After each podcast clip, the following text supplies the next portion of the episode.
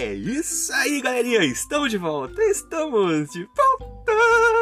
Aqui é o Anderson Tarifa e vocês estão acompanhando a mais um episódio desse podcast Macetes da Vida. E hoje nós estamos trazendo mais uma meditaçãozinha para os nossos caros jovens com o tema Tiago e o poder do conhecimento aplicado. Você, meu caro jovem, Continue acompanhando nossos episódios e escute agora o que nós estamos trazendo para o seu deleite.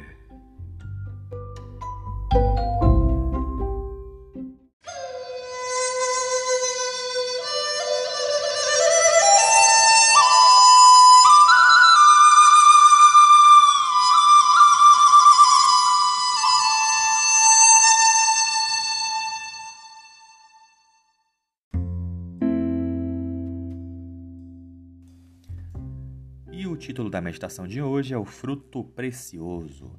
Sexta-feira, dia 10 de junho de 2022. Se inicia assim: A palavra de Deus muitas vezes se choca com os traços de caráter herdados e cultivados do homem e com os seus hábitos de vida.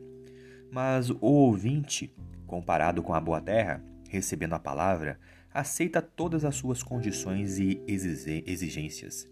Seus hábitos costumes e práticas são submetidos à palavra de Deus. A seus olhos, os preceitos de homens mortais e falíveis reduzem-se à insignificância quando comparados com a palavra do Deus infinito. De todo o coração e com um propósito não dividido, anela a vida eterna e à custa de perdas, perseguições ou mesmo morte, obedecerá à verdade. Produz frutos com perseverança Ninguém que recebe a palavra de Deus está isento de dificuldades, mas quando vem a aflição, o verdadeiro cristão se torna inquieto, sem confiança nem desanimado. Embora não vejamos o resultado definido das circunstâncias ou não percebamos o propósito das providências de Deus, não devemos rejeitar a nossa confiança.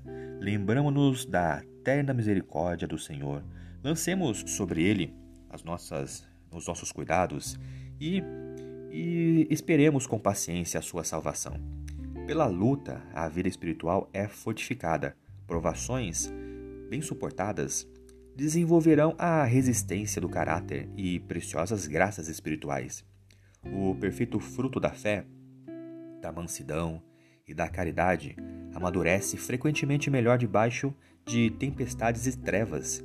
Eis que o lavrador aguarda com paciência o precioso fruto da terra, até receber as primeiras e as últimas chuvas. Isso nós podemos encontrar lá no livro de Tiago, no capítulo 5, no versículo 7.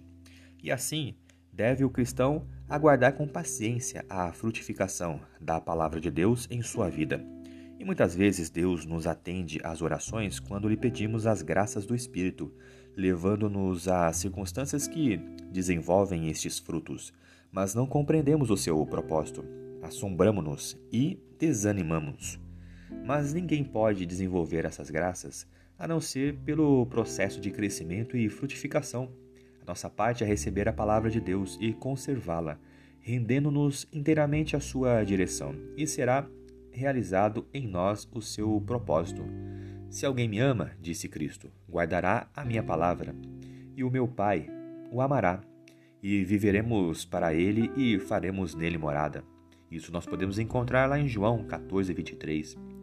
O encanto de uma mente mais forte, mais perfeita, pairá sobre nós, é, pois temos ligação viva com a fonte do poder do oradouro. Em nossa vida religiosa seremos levados em cativeiro a Jesus Cristo. Não mais viveremos a comum vida de egoísmo, mas Cristo viverá em nós o seu caráter será reproduzido em nossa natureza, e deste modo nós produziremos os frutos do Espírito Santo, frutificando a 30, a 60 e a 100 por um. Agora vamos pensar o seguinte. Compartilhe uma situação em que você precisou de paciência recentemente. O que você aprendeu com essa experiência? Pense numa história na Bíblia.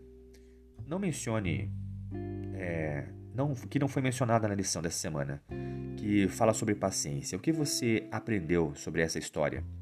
A expressão usada nos Salmos, esperar no Senhor, é uma coisa que tem de ter paciência. E por quê? Vamos pensar em alguns versículos para explicar esse, melhor esse, esse nosso entendimento.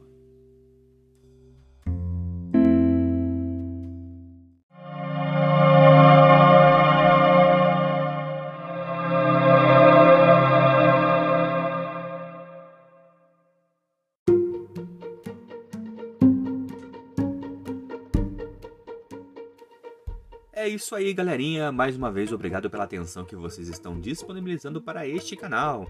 E vocês acabaram de escutar a leitura do nosso guia de estudos da lição da Escola Sabatina Jovem, um material editado e publicado pela Casa Publicadora Brasileira. Ela é detentora de todos os direitos de tradução e publicação em língua portuguesa. E esse guia tem como objetivo falar do amor do Pai de uma forma assim, ó, objetiva, clara e com muito amor, love e carinho para os nossos ouvintes. Continue acompanhando nosso trabalho em nossas páginas e em redes sociais, através do Anderson Tarifa e também no seu serviço de streaming digital preferido. Eu sou o Anderson Tarifa e vocês estão aqui nesse podcast Macetes da Vida. Por hoje é só e valeu!